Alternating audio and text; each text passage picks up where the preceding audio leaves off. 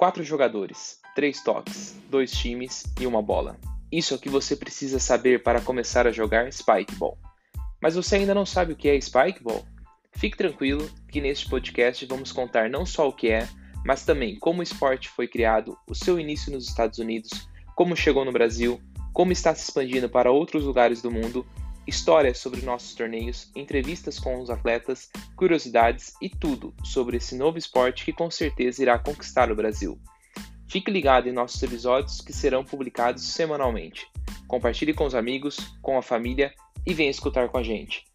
Meu nome é Rafael e espero você no nosso primeiro episódio.